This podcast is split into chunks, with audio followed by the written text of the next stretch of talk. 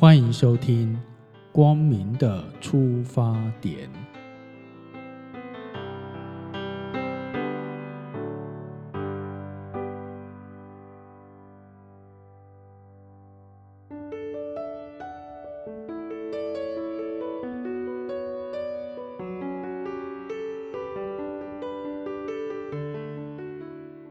第一单元：光明的出发点。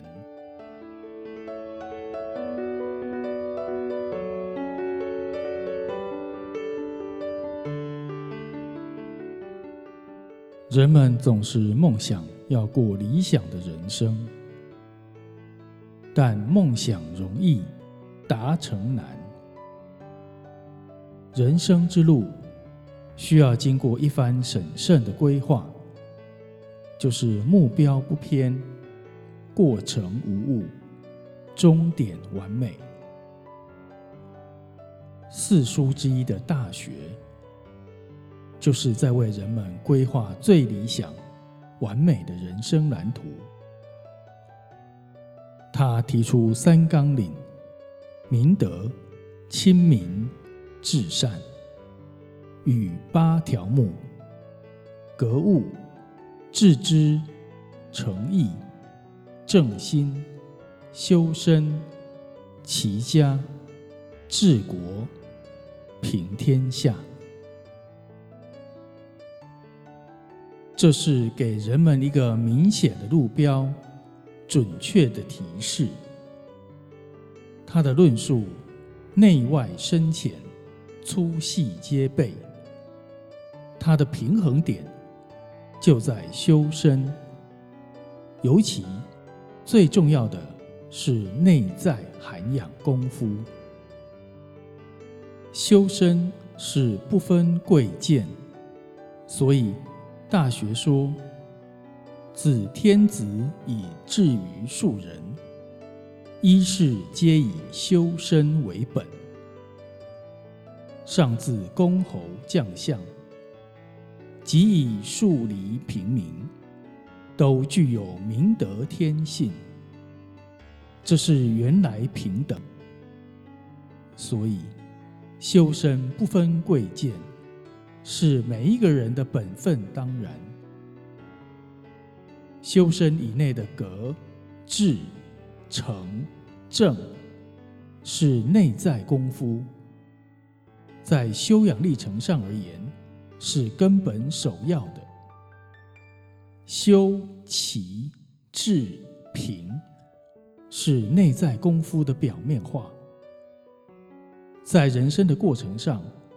是渐次备要的，所以表现在身外的品德的优劣，是内在实质的反射。如果自身不修养，其他的项目也就可想而知了。因此，可以说修身是修养人格的。出发点。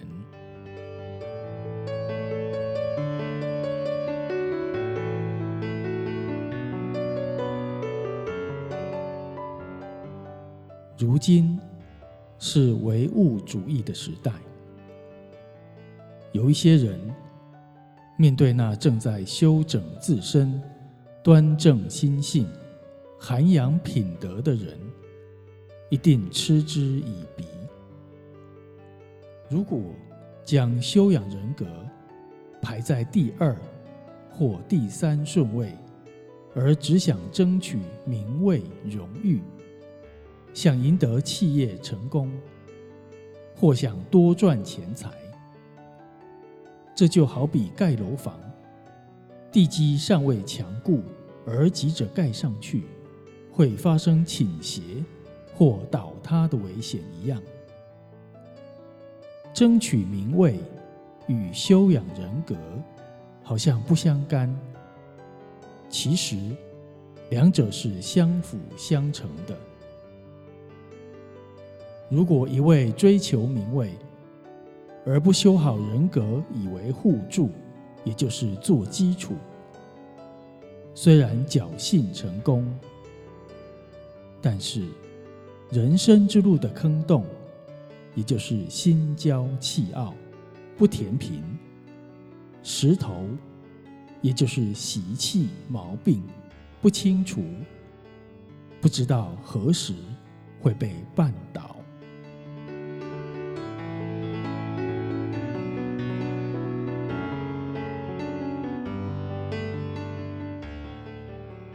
有一位颇有知名度的教授，被聘请来一间大学演讲。他说：“一个人的成功，除了努力奋斗之外，就是不必拘谨于道德，可将它放在一旁。只要不犯国法，也就是不被抓到过失，什么事都可以尝试去做。”此言一出，台下的学生们即刻响起一片热烈的掌声。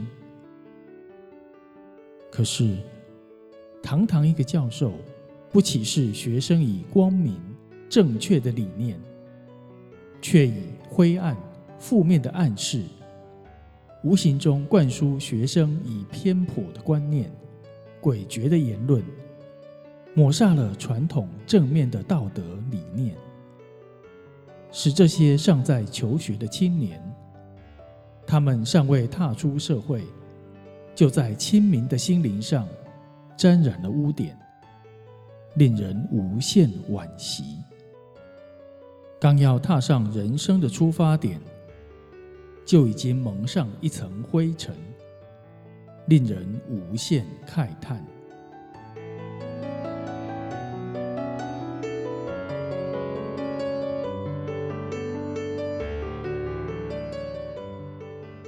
伊尹是商朝的贤相，当初在有心事之野耕作，后来被汤王赏识，而出来扶助汤王讨伐桀王，而建立商朝。到汤王崩，其孙太甲就位，三年来。荒废政事，伊尹劝诫他，叫他学祖父的好模样，不要染夏桀的坏行为。太甲却嫌他唠叨，不纳劝诫，但念在他是开国功臣，也不敢反抗，依然故我。伊尹遂决定将太甲。移居同宫，等于是放逐太甲。太甲扪心自问，相当自责，遂悔过自新，而修德迁善。伊尹看他却有悔过改善，在三年之后，就亲自迎接太甲。复归于豪，也就是商都。太甲自此一改往日陋习，勤政爱民，使百姓能安居乐业，国家富强，诸侯贤服而归顺，终于成为一位贤明的君主。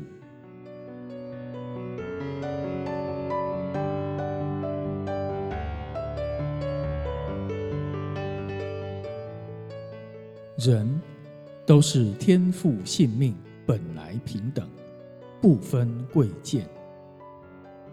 不过出生境遇与所处地位不同，而有不同的命运与遭遇。但无论各有不同的遭遇，为人就是要循本分，去做好自己的职责。尤其是在上位的领导者，更加要以身作则，为万民做好典范。能循本分、尽职责，就在于修身与否。如果身不修，而想收其智之效应，或名位之成就，是舍本逐末，犹如缘木求鱼一样，空手而归。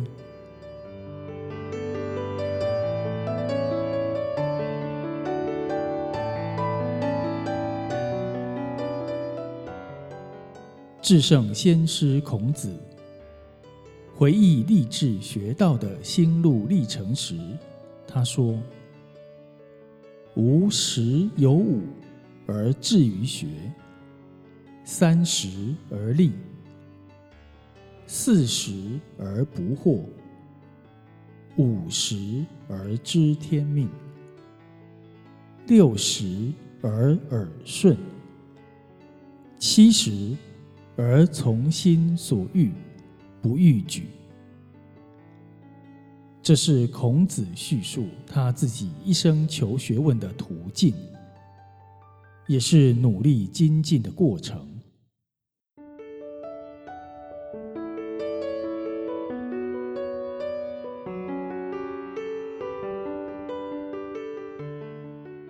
东汉人魏赵。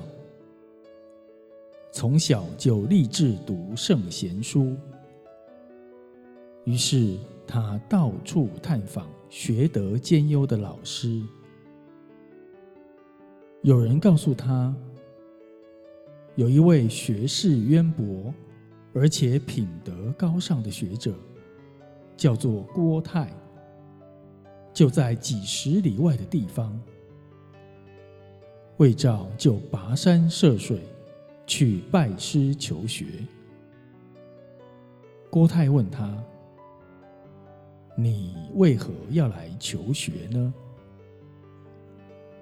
他说：“我要研读经书古典，以增长学问知识；又要学习圣贤之道，以修好人品道德。”郭泰听完他的话。知道他的目的，嘉许他的志气，从此悉心教授。魏照也认真学习，而且细查老师的言行举止、为人处事的道理，以老师的素养品德作为他的模范。魏照的一番努力用功，终于有了成果。这是学生的孜孜勤学，以及老师的循循善导，使魏照终于成为一位品学兼优的人。